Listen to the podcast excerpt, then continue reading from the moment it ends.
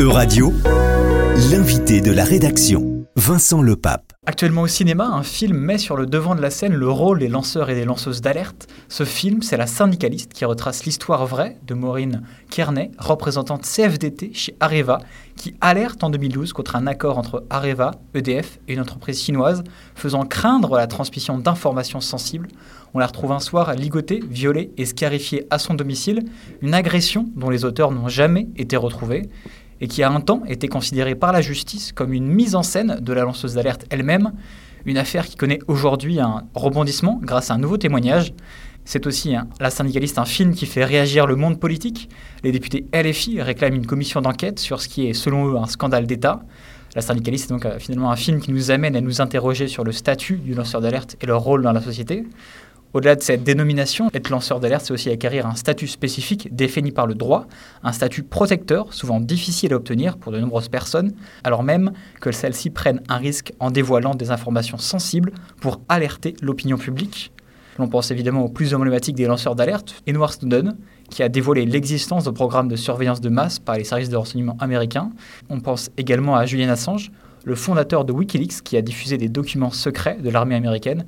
Alors ce soir, pour parler du rôle des lanceurs d'alerte dans notre société contemporaine, nous recevons euh, Christine Falleron. Bonsoir. Bonsoir.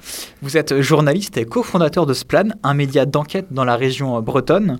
Vous êtes également euh, collègue, notamment d'Inès Leroux, qui a réalisé la maintenant fameuse BD Les algues vertes, Histoire interdite. Et vous, votre métier, c'est justement d'enquêter. Alors, est-ce que vous vous sentez lanceur d'alerte vous-même? Chez, chez Splend, on emploie l'expression de lanceur d'enquête. Forcément, c'est une analogie au terme lanceur d'alerte. Euh, mais je dirais qu'on est, euh, qu'on est plus une, une courroie de transmission entre des gens qui sont sur le terrain, qui sont au courant de certaines choses, qui ont euh, parfois commencé à fouiller des dossiers, et puis la, la, sphère publique qui est celle des, des médias. Quoi. Où, voilà, L'idée de Splend, c'est de réunir des fonds pour payer des journalistes à travailler au long cours, parce que c'est ça a été lancé par par un collectif de journalistes qui, euh, qui avait ce, même, cette même problématique d'être confronté à des sujets où avec parfois il faut un rendu dans la journée ou dans la semaine si on est en hebdo, mais hmm. en tout cas, il, euh, vous avez senti finalement le besoin de creuser dans la durée. Voilà, de creuser dans la durée. Et c'est vraiment ce qu'Inès euh, Leroux elle a pu faire dans sa BD euh, Algue verte. Elle s'est beaucoup appuyée sur des, articles de la presse quotidienne régionale. Le fait de, prendre le temps de mettre tout ça en perspective, de creuser, de, confronter aussi différentes paroles, d'aller mettre mhm. euh, certains acteurs face à leurs contradictions c'est forcément un travail qui prend beaucoup de temps, qui, ouais, c'est aussi prendre le temps de systématiser aussi parfois les choses. Et donc voilà, l'idée c'est vraiment de créer un, média qui puisse prendre le temps. Est-ce que vous ne vous sentez pas seul parfois face aux, enjeux que vous soulevez? Non, c'est peut-être quelque chose qu'a pu ressentir euh, Inès euh, à certains moments de, son travail, mais là... Euh, quand elle s'est retrouvée justement avec des procès baillons, puis un peu voilà euh, euh, sans forcément beaucoup de, soutien d'une rédaction ou d'un collectif derrière. Mhm. Mais justement, là, euh, Splend, c'est vraiment les, né de cette idée que euh, des journalistes qui travaillaient seuls ou dans des rédactions, mais en tout cas, qu'on se réunisse en collectif et à partir de ce moment-là, justement, on n'est plus tout seul quand on est un collectif. Vous disiez tout à l'heure que finalement vous, vous, vous, aviez un rôle de courroie que vous finalement vous preniez presque l'alerte pour la transmettre. Mais est-ce que c'est facile pour autant de trouver des gens qui sonnent l'alerte? En fait, souvent même, euh, je veux dire, ils viennent à nous. Après, dans ces gens qui sonnent l'alerte, des intérêts personnels qu'ils pourraient avoir à hmm. soulever euh, tel ou tel euh, fait qui, qui, porte à notre connaissance. Et puis, c'est aussi, oui, c'est ça, essayer parfois aussi de systématiser, c'est-à-dire que ça va être une alerte à un endroit, et une alerte à une autre. Et puis on se dit, mais en fait, toutes ces petites alertes euh, cumulées font qu'en fait, il y, a un, euh, y a un système. Euh, il y, a un tableau finalement qui se fait comme en pointillisme en, peinture, petite touche par petite touche, ce qu'on ne voit pas au, premier coup d'œil. Voilà. Est-ce que vous avez eu un, une sorte des réponses ou un suivi par rapport aux enquêtes qui ont été mises en place? Est-ce que les politiques ou certaines associations se sont par la suite saisies des résultats de vos enquêtes Carrément. Ça, c'est au niveau de l'impact. Et nous, c'était aussi vraiment euh, l'idée de Splend, c'est-à-dire que c'est un, journaliste hum, qui veut agir sur, euh, sur la suite des choses. Quoi. C'est, c'est, oui, c'est une forme d'engagement, mais c'est, c'est, l'idée qu'on ne fait pas uniquement que raconter des faits, mais si on les raconte, c'est aussi pour espérer réussir à faire changer le, cours de l'histoire ou des histoires qu'on raconte. La première enquête qu'on a menée sur l'ammoniac en Bretagne, donc ça c'était en juin 2021, elle a permis une, vraie euh, prise de conscience à l'échelle régionale de ce type de pollution. Et elle a notamment permis de lancer euh, l'enquête sur le lobby porcin euh, à laquelle j'ai participé.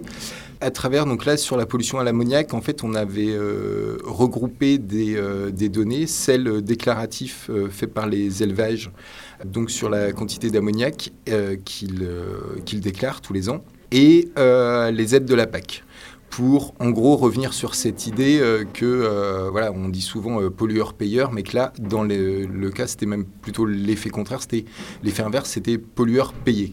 Et que dans cette carte eh ben voilà parmi les points qui étaient soulevés il y avait une porcherie à Londunvez à Velvor qui émet 33 tonnes d'ammoniac par an et les opposants à l'extension de cette porcherie ont mis en avant au tribunal administratif ces résultats sur l'ammoniac.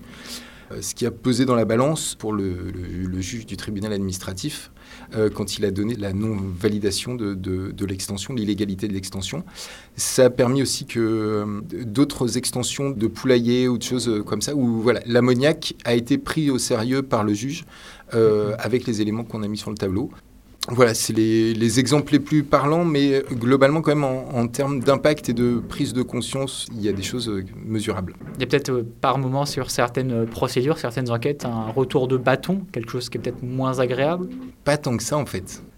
pour le moment, les organismes qui sont visés dans nos enquêtes, elles n'ont jamais trop réagi. Pour le moment, leur stratégie de communication, c'est plutôt le silence.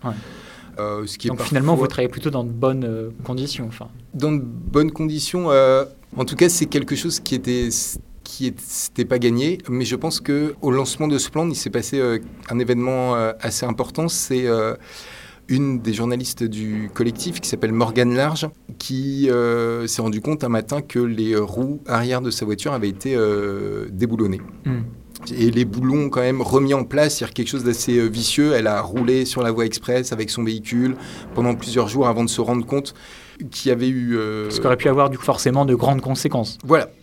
Donc c'était un, sabotage. À partir de là, il y a eu une mobilisation populaire à la fois de la profession journalistique, mais aussi, euh, voilà, c'était en, plein confinement à Rostrenin, il y a eu 600 personnes à, à venir manifester.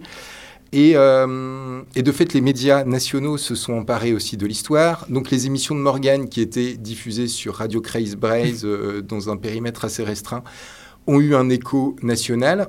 Et donc je pense que dans la tête des gens qui, euh, qui ont voulu la faire taire, ça a eu en fait l'effet inverse, une sorte d'effet boomerang, où au contraire, cette question-là de l'omerta autour de l'agroalimentaire a été vraiment mise en lumière.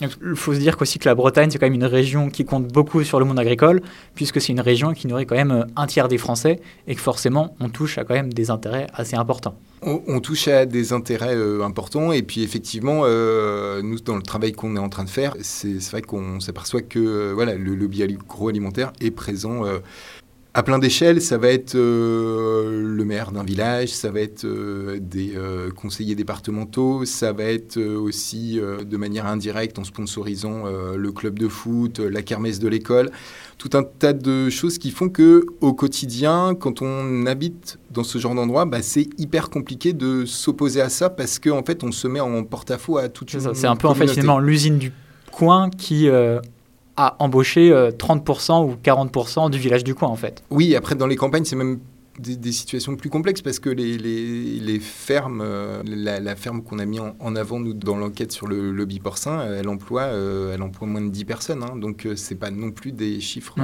astronomiques, mais il y a des interrelations entre des, des élus des cadres de coopératives agroalimentaires qui font qu'il euh, y, a, oui, y a un noyautage de, certaines institutions qui rendent les, choses beaucoup plus compliquées, oui.